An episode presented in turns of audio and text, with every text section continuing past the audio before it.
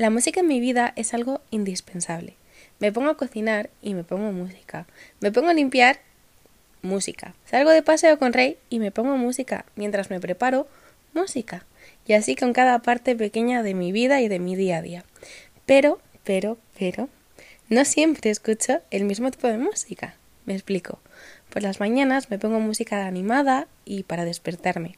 Cuando estoy, por ejemplo, limpiando, es más música para cantar a todo pulmón. Igual que cuando estoy en el coche. Eh, necesito eh, desfogarme y necesito cantar a todo pulmón. Por las noches, por ejemplo, eh, pongo una playlist que se llama Música para perros, dormir y relajarse. Que básicamente es música instrumental súper tranquilita, que a Chris y a mí nos sirve para relajarnos y dejar que el estrés del día se pase.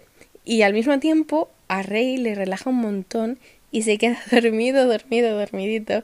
Y la verdad es que eso es muy útil para los días que Rey está especialmente lleno de energía y nosotros no.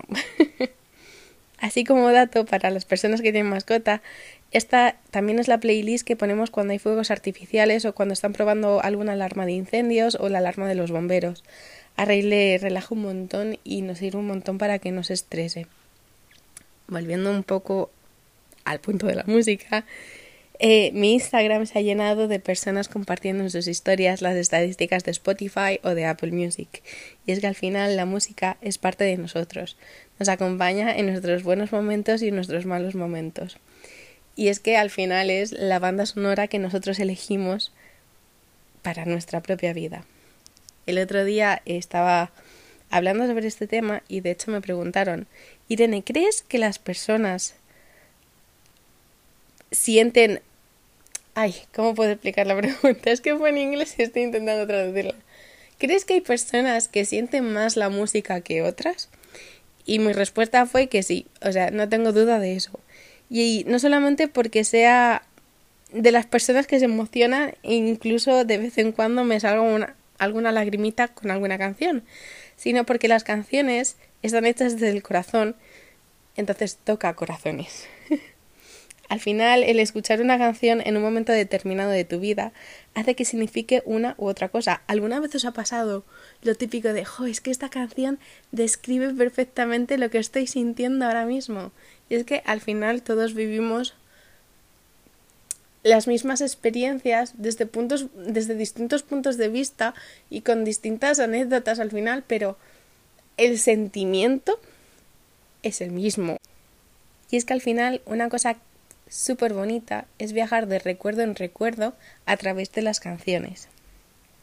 De hecho, desde que tengo la playlist de mi top canciones 2022, la escucho y literalmente eso que estáis escuchando es Rey que está caminando hacia aquí.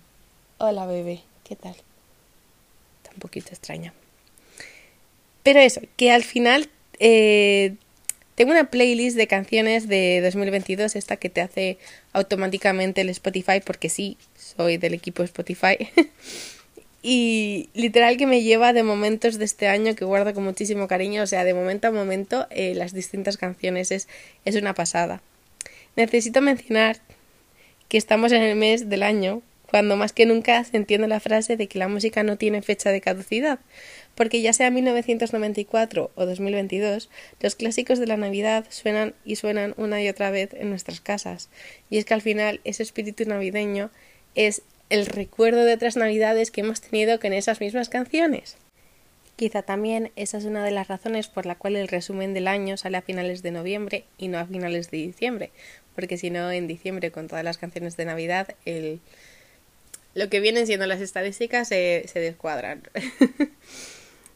Pero vamos, como he dicho al principio, la música que estamos, escuchando es la banda sonora que le estamos poniendo a nuestra propia vida, en un tiempo específico. La parte bonita de todo esto es que nosotros podemos darle a pause siempre que queramos, o cambiar la canción, o repetir una y otra vez la misma canción. Por lo que, ya para terminar, lo prometo, espero que estéis eligiendo las canciones que os hacen sentir feliz al escucharlas que podáis en un futuro volverlas a escuchar y volver a sentir ese amor o ese momento que, que estáis viviendo ahora mismo. Os quiero mucho chicos y nos vemos la semana que viene.